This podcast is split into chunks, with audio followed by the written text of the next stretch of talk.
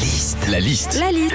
La liste de Sandy sur Nostalgie. Oui, c'est un anniversaire important, Sandy. Oui, celui de la petite culotte Philippe, elle fête ses 100 ans cette année. Alors, vas-y, on va souffler.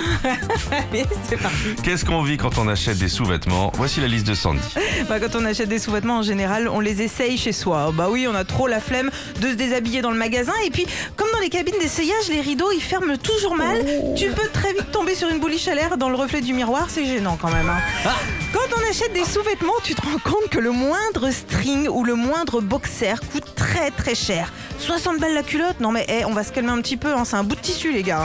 Quand on achète des sous-vêtements, tu te demandes aussi des fois ce qui se passe dans la tête des stylistes. hein. Tu vois par exemple une petite culotte de face, tu te dis waouh c'est beau ça.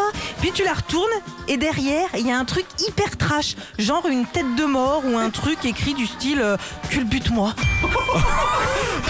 C'est quelle marque ça Ah bah là non, j'en ai, je sais en a beaucoup quand même. Culbute-moi. Enfin, quand on fait le plein de sous-vêtements, c'est qu'en général, on a un nouveau chéri ou une nouvelle chérie. On met le paquet, hein. Le boxer moulant, la dentelle, les porte-jartelles. Bah oui, c'est vrai. Parce qu'après, au bout de 20 ans de mariage, c'est plus la même, hein. C'est tanga délavé et caleçon troué. hein.